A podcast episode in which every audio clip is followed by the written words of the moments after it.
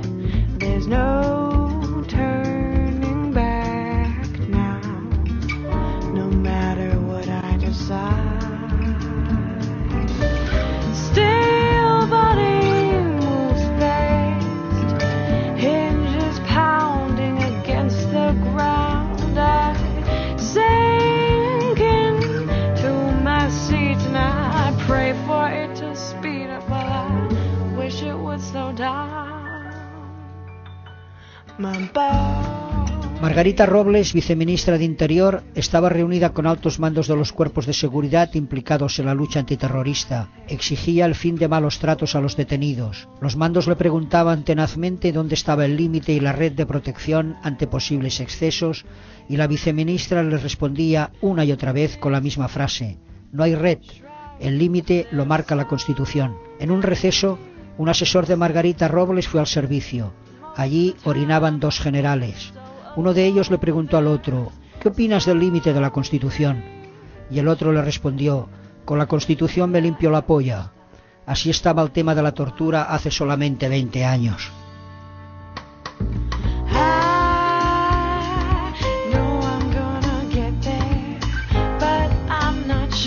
Aquel intercambio de opiniones sobre los límites de la actuación policial en un retrete hace 20 años refleja bien lo que ha pasado y sigue pasando en algunas ocasiones cuando la policía o la Guardia Civil detiene a alguien. Lo comentamos esta mañana con Manuela Carmena, ex vocal del Consejo General del Poder Judicial y cofundadora de Jueces para la Democracia, Jesús Núñez Villaverde, experto en seguridad internacional y codirector del Instituto de Estudios sobre Conflictos y Acción Humanitaria, Carlos Jiménez Villarejo, ex fiscal anticorrupción y, por supuesto, José Martí Gómez, aquí están conmigo.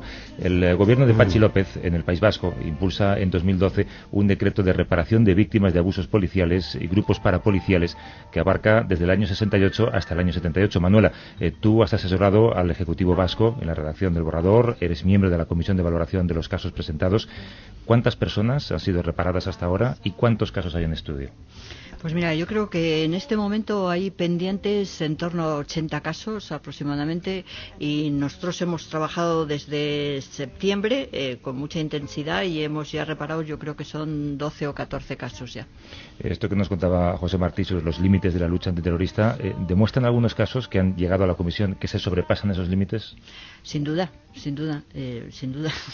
Yo creo que es evidente y además hemos seguido un procedimiento que ha sido muy bueno y es el hacer una serie de audiencias con las personas que han sido afectadas por estas vulneraciones y escuchándolas, viendo sus caras, eh, contando sus vivencias, vamos, escuchando sus vivencias, te das cuenta de, de la monstruosidad que significa la humillación desde el Estado de una determinada persona en una determinada condición privada de libertad, etcétera, etcétera. Eh, tú nos has contado que la base de ese decreto se remonta a un informe sobre víctimas de motivación política que elabora la Dirección de Derechos Humanos del Gobierno Vasco en 2008.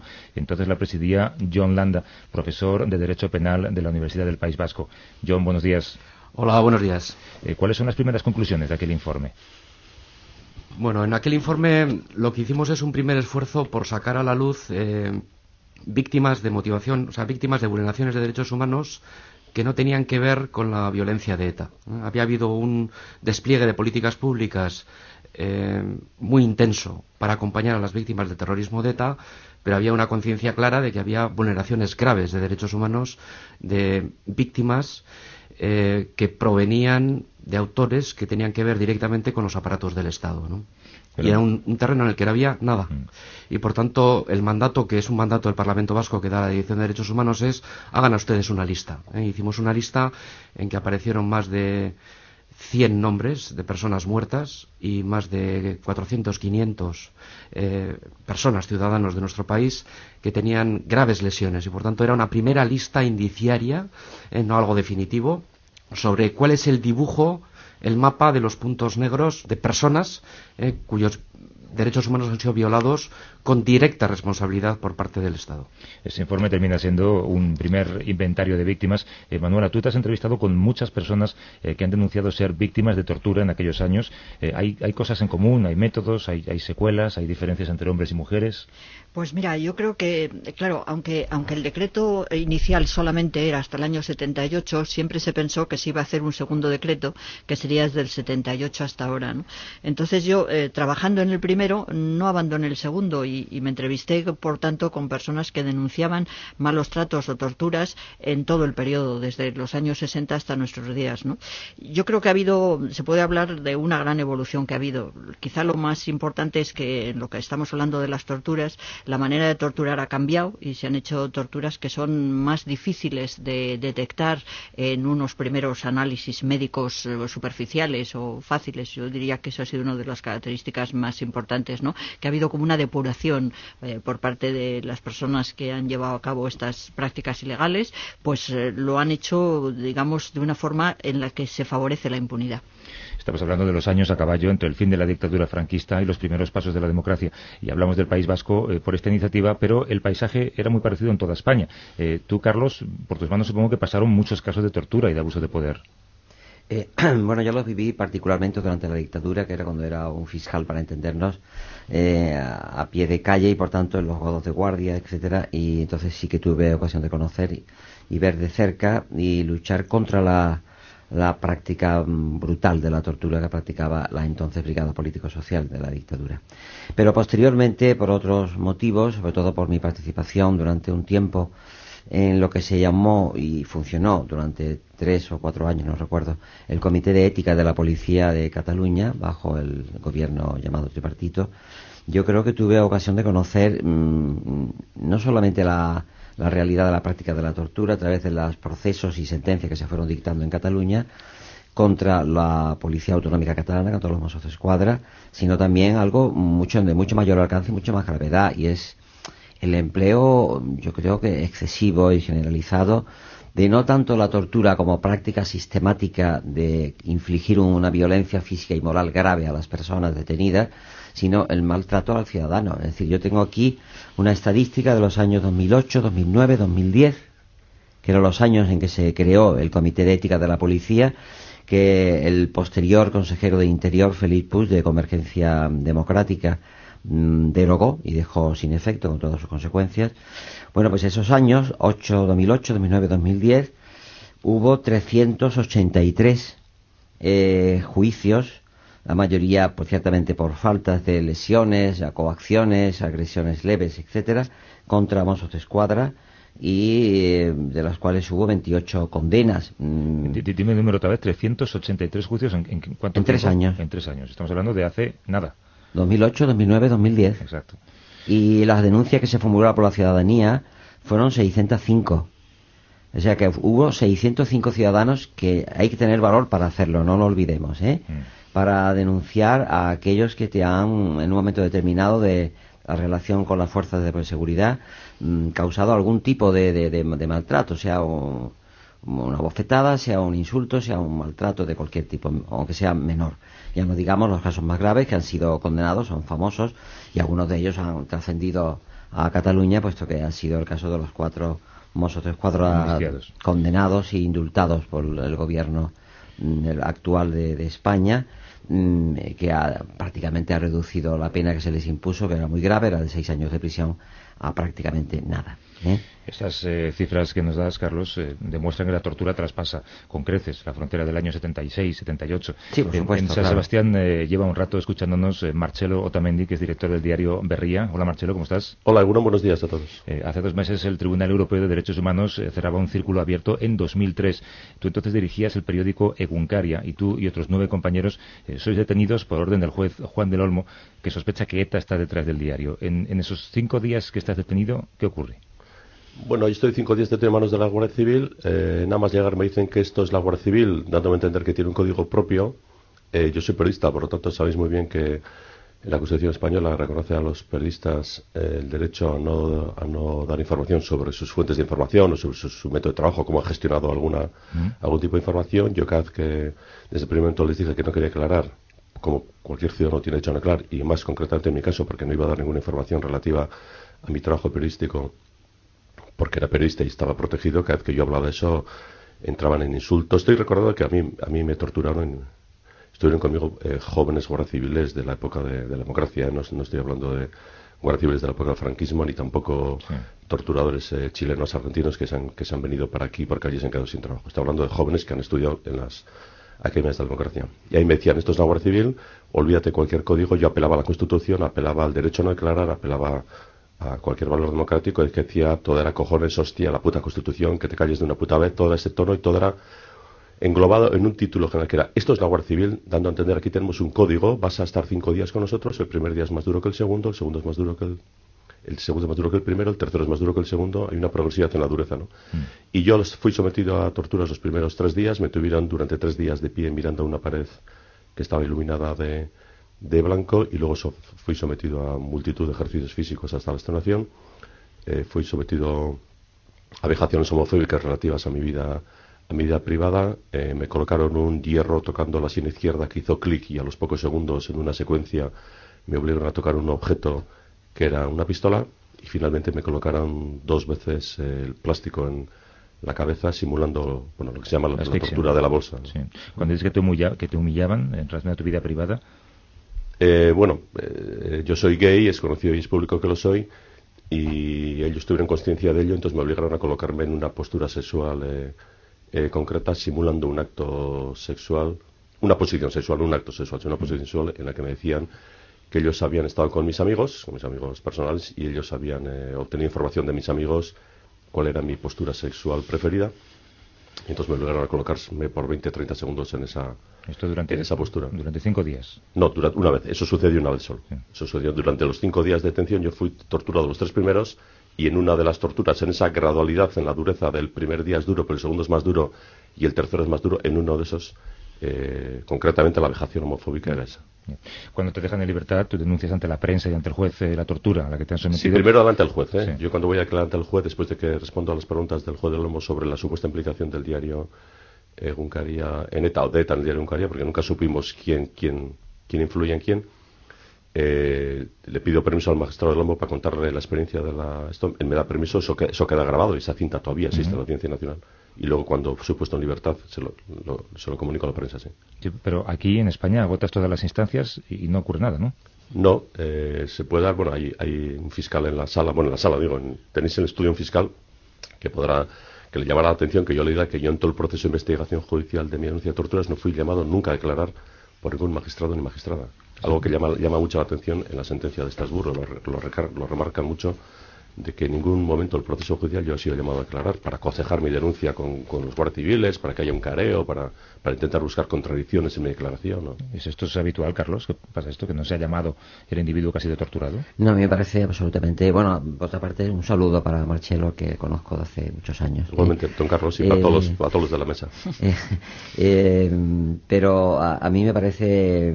Yo no te había oído nunca contar estas cosas como lo acabas de contar en algunos encuentros que hemos tenido en Barcelona y no sé si en el País Vasco, pero en Barcelona en todo caso, y en actos públicos, pero produce verdaderamente terror, que es lo de lo que estás describiendo, un estado de terror.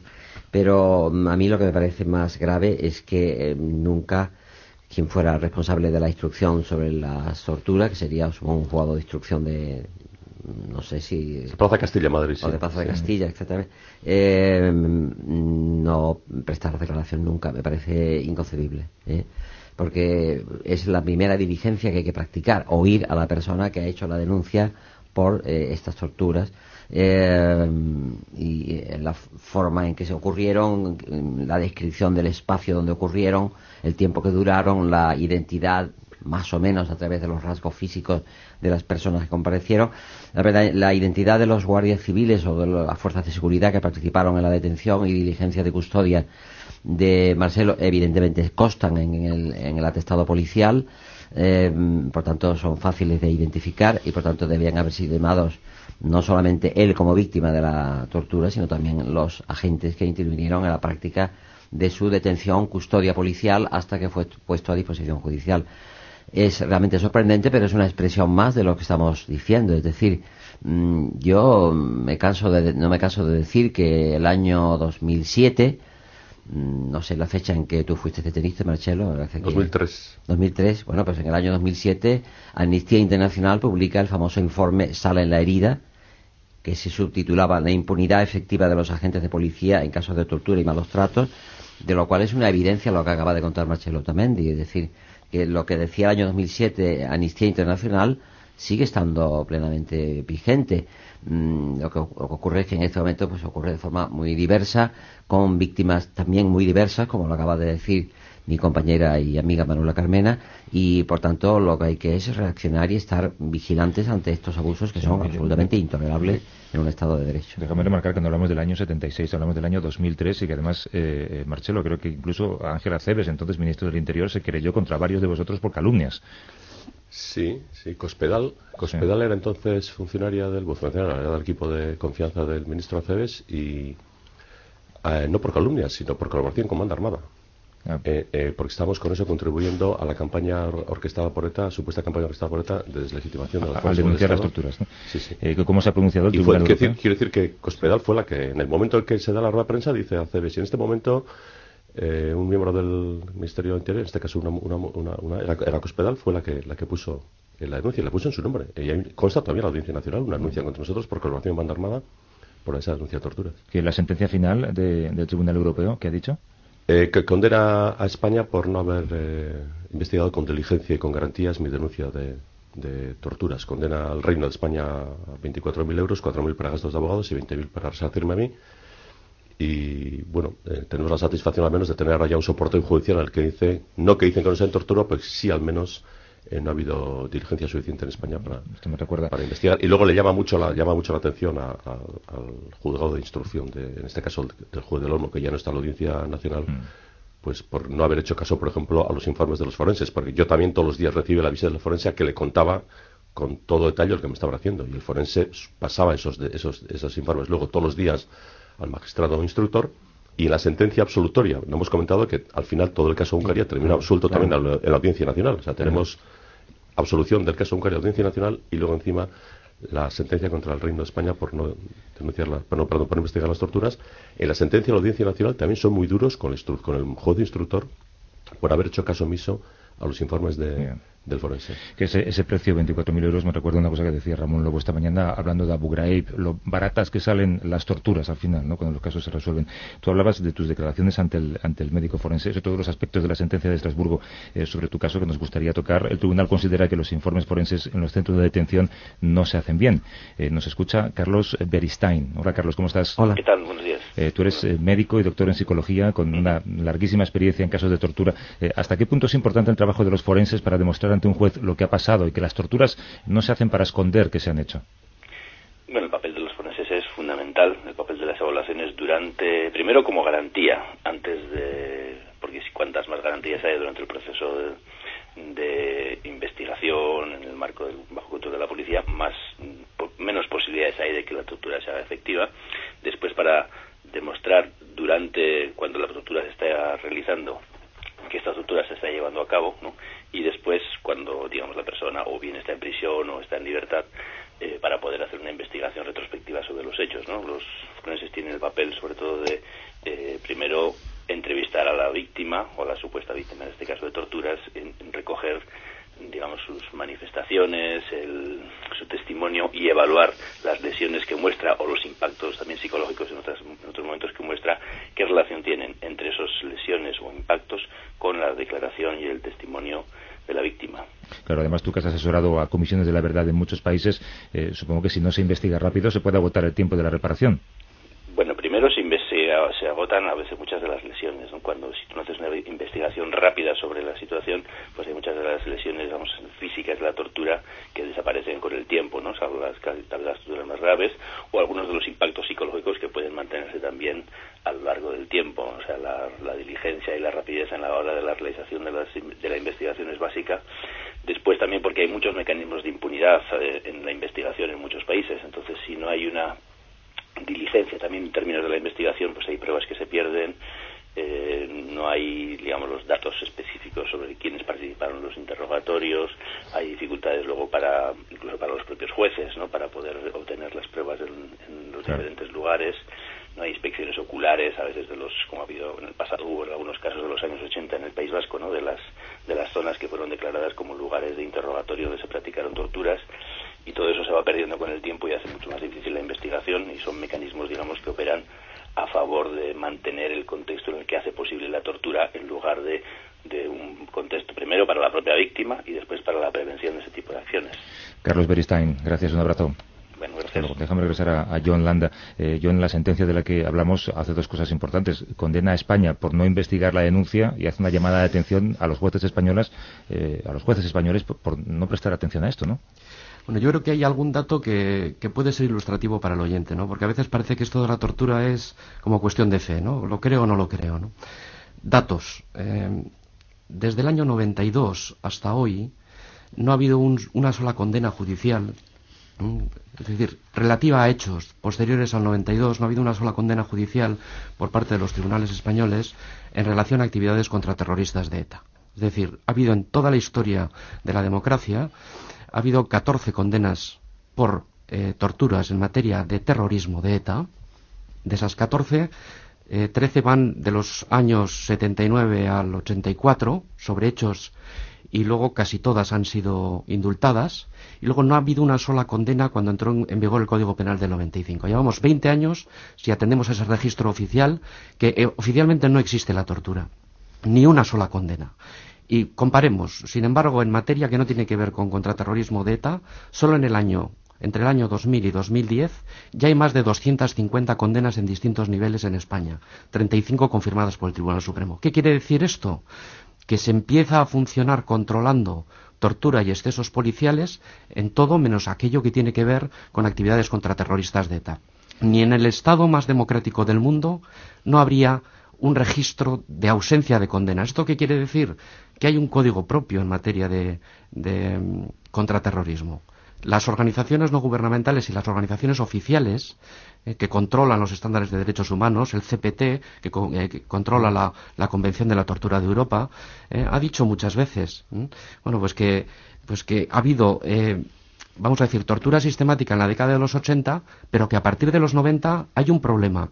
No hay, vamos a decir, un registro de torturas similar o estándar de una democracia normalizada, sino que hay un problema mucho mayor. Y voy a acabar en el tema de, la intervención de los médicos forenses, que es fundamental. Hay una orden ministerial del 97 que dice cómo tienen que actuar esos médicos.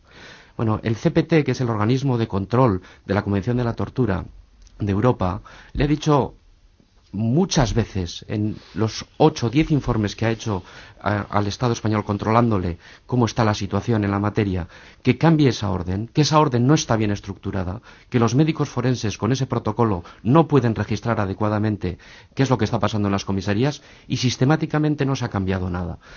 Yo quiero decir todo esto porque no la tortura y sobre todo en materia de violencia política no es una cosa de la transición, no es una cosa de los 80, es una cosa que está y hasta que no haya una clara eh, eh, señal por parte de las autoridades. Yo me he entrevistado muchas veces con autoridades policiales. Cuando las autoridades policiales son conscientes de que, las, eh, de que los políticos y que los responsables de los gobiernos van a ejercer una vigilancia en la materia, se reinstaura la tensión vigilante. ¿eh? Y veamos lo que ha pasado con los Mossos de Escuadra o con otras realidades. Cuando son conscientes de que se va a investigar, va a haber celo investigador, automáticamente cambia la cosa. No es solo cuestión de leyes, es cuestión De nos vamos a tomar en serio esto. Hasta ahora eso no ha ocurrido.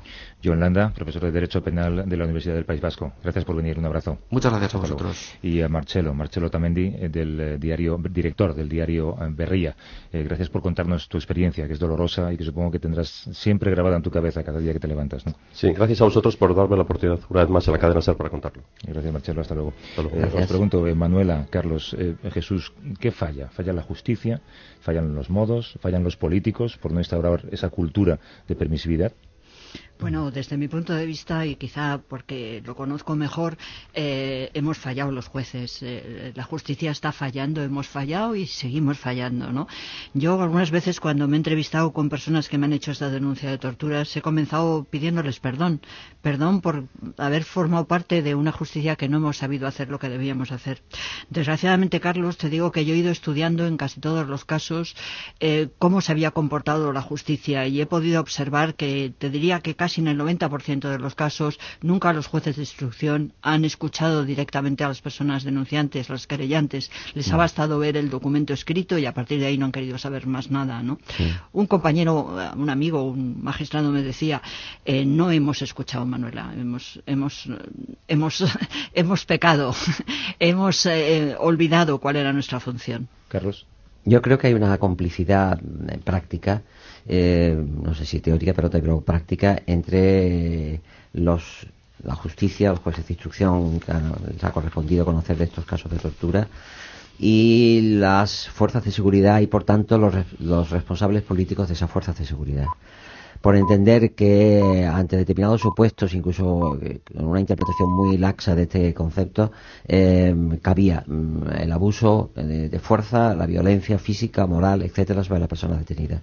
Y esto ha llevado a estas consecuencias gravísimas. Eh, es- yo espero que un día, sobre todo los responsables políticos de las fuerzas de seguridad, sepan transmitir a estas fuerzas que hay límites que son infranqueables, que es la dignidad de las personas detenidas y privadas de libertad que están en una situación de debilidad extrema ante el poder del Estado. Y no podemos consentir que se abuse de ellos bajo ningún concepto y ninguna circunstancia. Sí, básicamente me preocupa, añadido lo anterior, que la negación de que la tortura sigue siendo una actividad que se practica en España supone falta de madurez democrática y al mismo tiempo alimen- retroalimenta eh, el- en las víctimas y en los eh, terroristas, si lo ponemos en esa clave, realimenta eh, el que efectivamente se justifica para ellos su violencia, su acción violenta. De ese modo no salimos de un círculo en el que siempre salimos perdiendo. Jesús Núñez Villaverde, Manuela Carmena, Carlos Jiménez Villarejo y José Martí Gómez. Gracias por estar aquí. Un abrazo. Gracias. Hasta luego. Vosotros, buenos días. Gracias.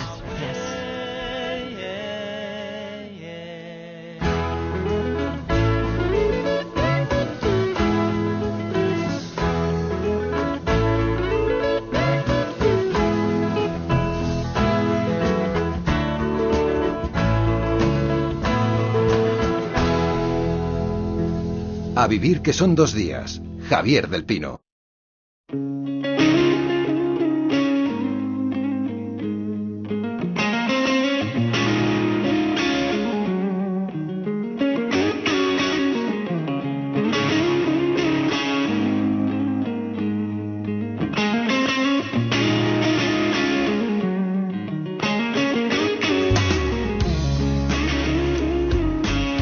Los protagonistas del espacio que dedicamos hoy al periodismo son las mujeres.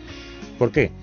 Bueno, porque hay cifras que plantean algunos interrogantes. El 60% de los estudiantes de periodismo en España son mujeres, sin embargo, apenas un 40% se sienta en la redacción de un periódico, o de una radio, una revista, una televisión. Ese porcentaje baja hasta el 20% si hablamos de puestos de dirección y la representación prácticamente desaparece, es nula, si nos fijamos en los consejos de administración de una empresa de periodismo. Apenas una de cada diez mujeres ocupa una silla.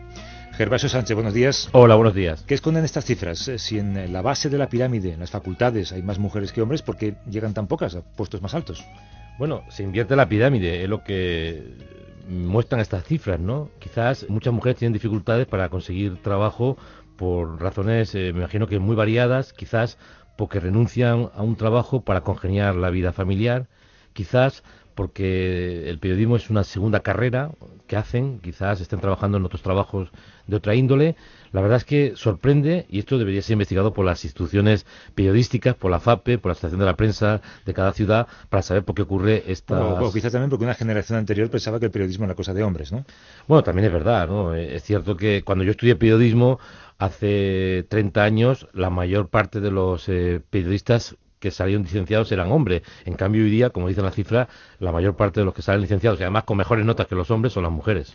Queremos trasladar esa misma pregunta a Carmen del Riego, que es presidenta de la Asociación de la Prensa de Madrid. Hola Carmen, ¿cómo estás? Muy buenos días, ¿qué tal? La inmensa mayoría de los puestos de poder se reservan en los medios a los hombres. ¿Qué explica esto? Pues es la, la misma explicación con el resto de los sectores, ¿eh? porque esto se da en todos los sectores y es reflejo de la sociedad misma. Yo no creo que sea una renuncia de las mujeres. Hay estudios que dicen que sí es renuncia de las mujeres, por ejemplo, en puestos directivos cobrar menos que los hombres, porque las mujeres negocian menos o negocian peor, les da como más pudor negociar dinero. Ahora, yo creo que el llegar a puestos de dirección no es un problema de renuncia de las mujeres, sino de que los dueños, como en otros muchos sectores empresariales, son hombres y el capital pues no se acuerda de las mujeres. Y si dejamos a un lado los puestos de mando, ¿qué encontramos en las redacciones? ¿Hay algunas informaciones, por ejemplo, que firman con más frecuencia hombres que mujeres? Yo creo que ya no. ¿eh? O sea, ha habido una evolución, producto yo, también de la evolución social, en la que ha compasado a que, por ejemplo, en las facultades ya son más las mujeres que los hombres, en las redacciones, en los puestos de redactor básico, son más las mujeres que los hombres.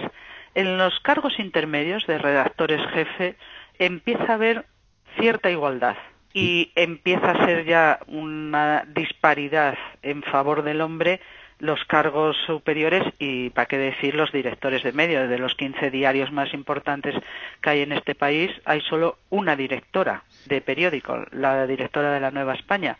Y de los periódicos que se editan en toda España, aparte de la directora de la Nueva España de Oviedo, hay o había, mejor dicho, otras tres directoras, digo había, porque una de ellas del diario de Cádiz fue cesada hace unos meses. Carmen, gracias, un abrazo. Un abrazo. Gervasio, ¿cómo se reparte el poder en cuanto a género en los grandes medios de comunicación de España? Nos lo apuntaba un poco Carmen, ¿no?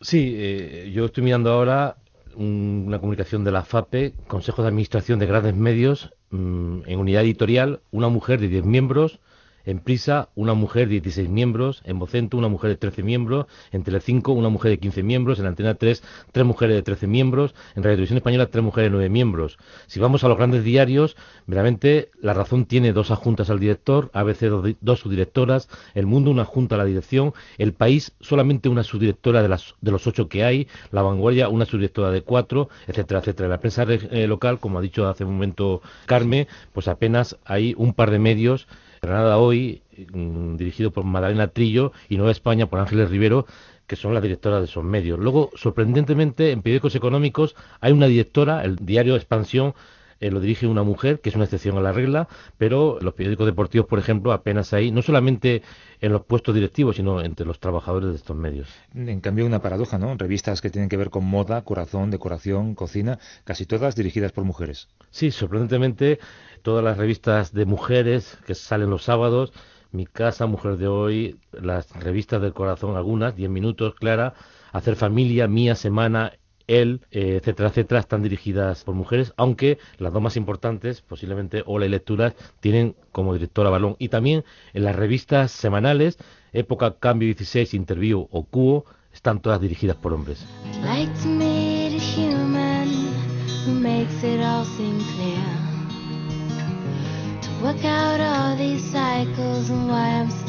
Hoy se han acercado hasta las emisoras de la cadena SER en eh, Lugo y en Granada, dos mujeres que, visto lo visto, constituyen una excepción. La primera de ellas, Gervasio mencionaba su nombre, es una joven que comenzó su carrera periodística haciendo prácticas en el mismo medio que ahora dirige.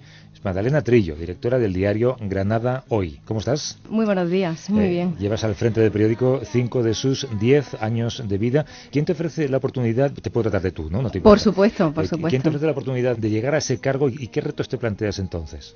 Voy a matizar que empecé haciendo prácticas, pero en el periódico de la competencia. Y Vaya, luego, tiene más mérito, entonces. bueno, la verdad que sí. Y fue el anterior director del periódico, el director fundacional, Ramón Ramos, quien apostó por mí. Él me conocía porque coincidimos en la agencia F. Estaba yo entonces haciendo prácticas, continuando esa larga travesía que nos toca a los periodistas, ¿no? Al, al principio, ¿no? Haciendo prácticas ahí de becaria. Y apostó por mí directamente para dirigir la sección de cultura.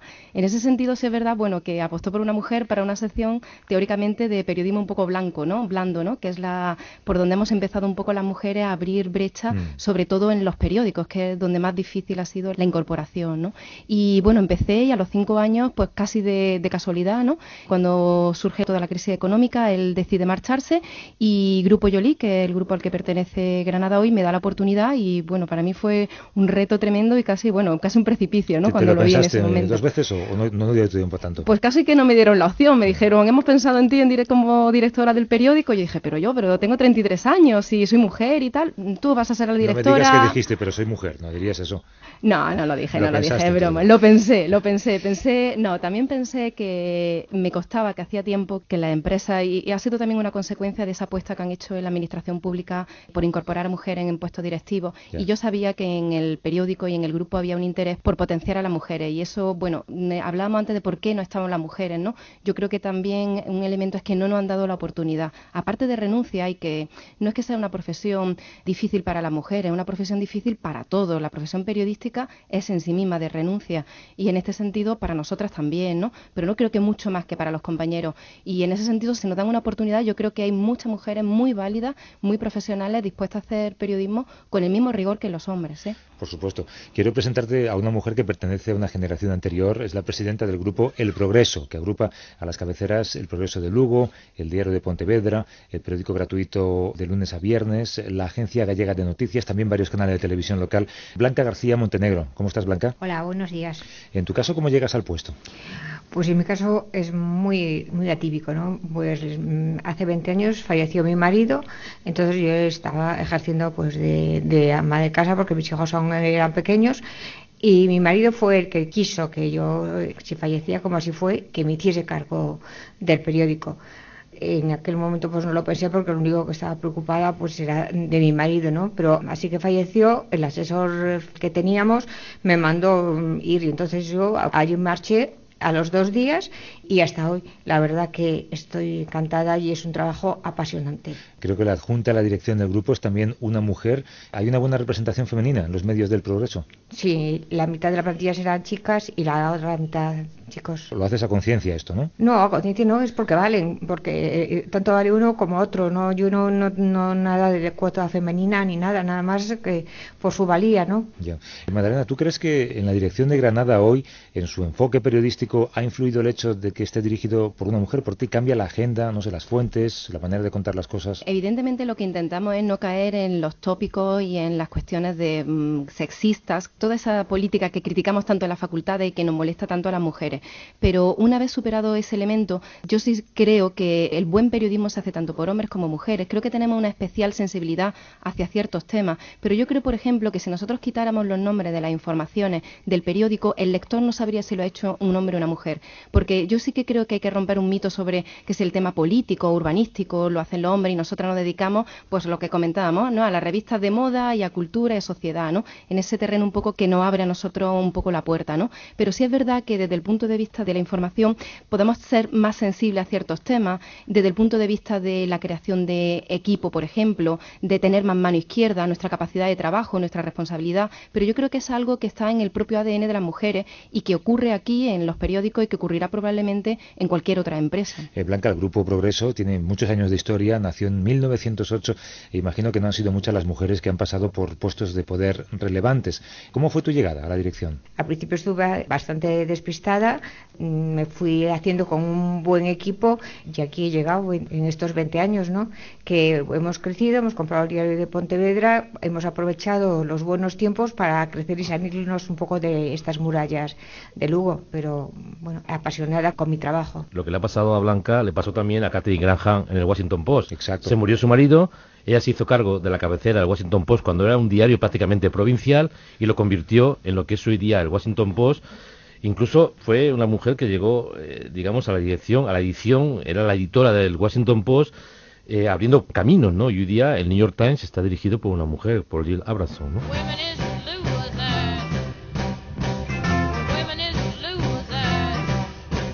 Os pregunto a las dos, eh, Blanca Magdalena, ¿en algún momento de vuestras carreras habéis sentido que vuestra autoridad, vuestras decisiones, vuestras opiniones eh, perdían peso o importancia por el hecho de ser mujeres?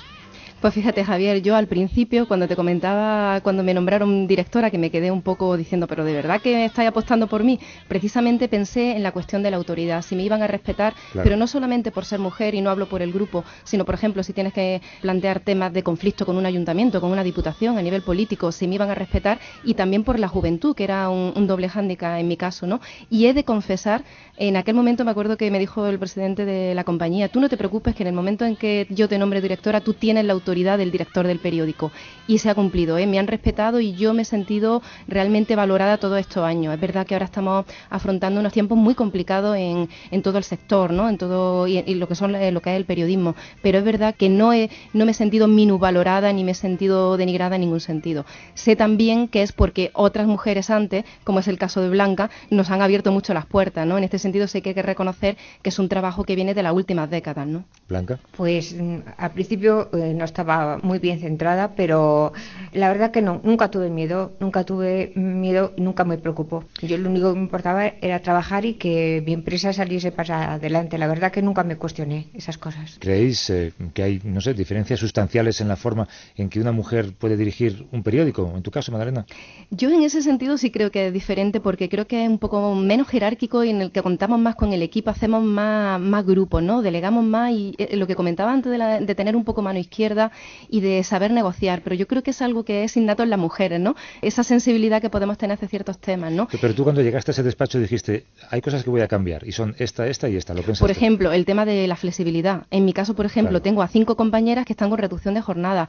La gente necesita conciliar, no se puede estar 14 horas metido en un periódico. Es verdad que es importante y que es nuestra vocación y que nos dejamos la piel, tanto los hombres como las mujeres. Pero bueno, no puede ser todo entre cuatro paredes, ¿no? Y en ese sentido hay que tener vida, la, la operación 9 de la noche, como la llamamos, ¿no? Claro. Hay que tener vida más allá del periódico, ¿no? Pues mira, ya me- que me cuentas esto, eh, quiero saludar a un periodista que en su experiencia en puestos de dirección ha ofrecido en varias ocasiones un ascenso profesional a una mujer. Se llama José Antonio Zazalejos, todos le conocéis. ¿Cómo está José Antonio? Hola, bien, muchas gracias. Durante cinco años dirigiste el Correo de Bilbao y en dos etapas diferentes estuviste al frente del diario ABC. En ambos periódicos hay una coincidencia.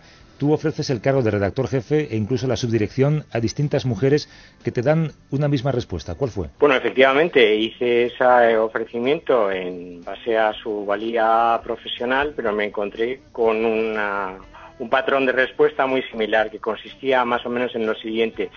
Te lo agradezco mucho, pero mis otras obligaciones y mis otras aficiones, mi otra vida, no me permite enajenarla para invertirla en el periódico. Es decir, no tengo la disponibilidad que sería necesaria en una subdirección concretamente o en una estar al frente de una sección donde la noticia puede surgir en cualquier momento y por lo tanto mi presencia física coordinando los equipos y tomando decisiones de responsabilidad sería inevitable.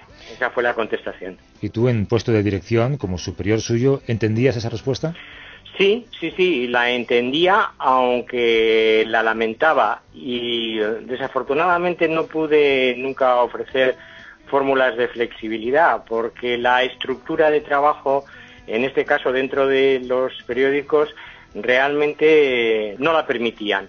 Es verdad que en los últimos años, quizás en, los primeros años 2000, este era de 2003, 2004, 2006, bueno, ya se empezaba a tener más en cuenta esto de la conciliación, pero de una forma muy limitada. De tal manera que no me quedaba más remedio que asumir que extraordinarias profesionales del periodismo con capacidad y dotes de mando, de organización y de planificación no pudieran acceder por decisión propia, en este caso, a puestos de responsabilidad. José Antonio Zazalejos, gracias, un abrazo. Un abrazo, muchas gracias a vosotros. Hasta luego. Adiós. Blanca, Magdalena, ¿entendéis las respuestas que dieron esas mujeres a José Antonio?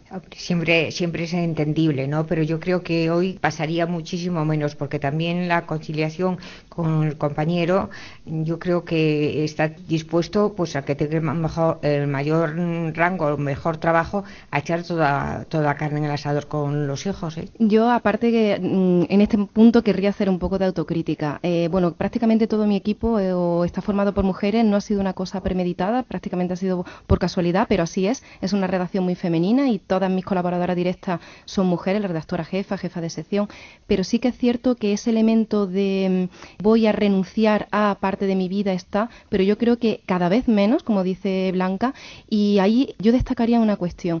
Nosotras creo que creemos demasiado poco en nosotras mismas. somos muy autoexigentes, en nuestro nivel de autocrítica es muy grande y aparte de ese planteamiento que se le puede hacer en un momento, a mí me gustaría que fuésemos un poco más valientes y nos arriesgáramos un poco más, porque creo que también en el trasfondo está un factor de no creer demasiado en nosotras mismas. Magdalena Trillo, directora del diario Granada Hoy, y Blanca García Montenegro, presidenta del grupo El Progreso. Gracias a las dos. Un abrazo. Un abrazo. Hasta luego. Adiós. Faces look ugly when you're alone.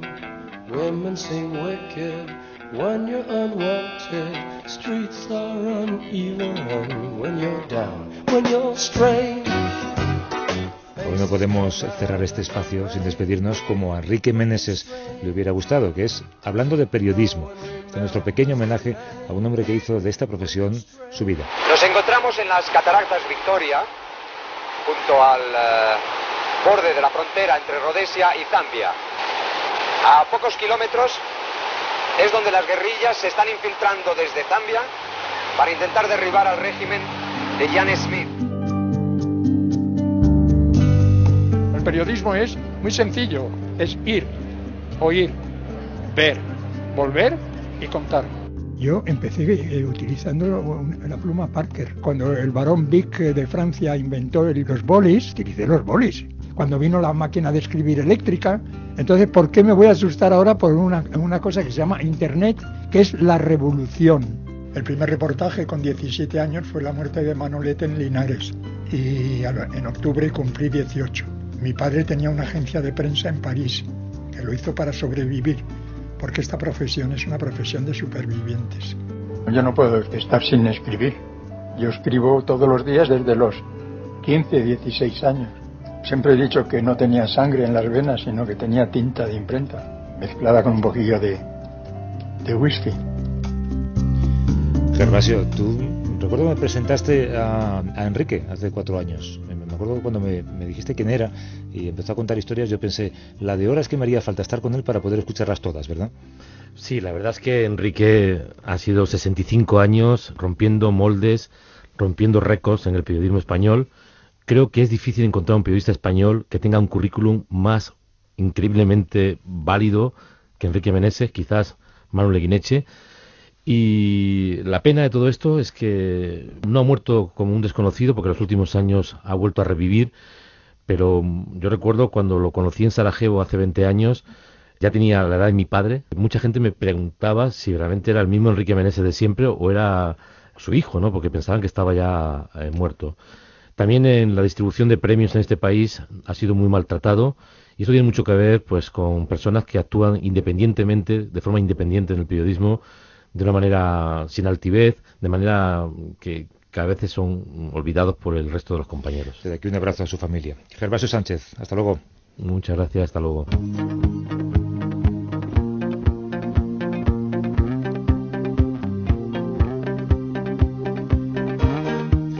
Cerramos como hacemos siempre con el blog sonoro La Buena Prensa, en el que el profesor Miguel Ángel Jimeno nos recuerda por qué es necesario el periodismo y buenos periodistas, como fue lo será siempre en nuestro recuerdo Enrique Meneses.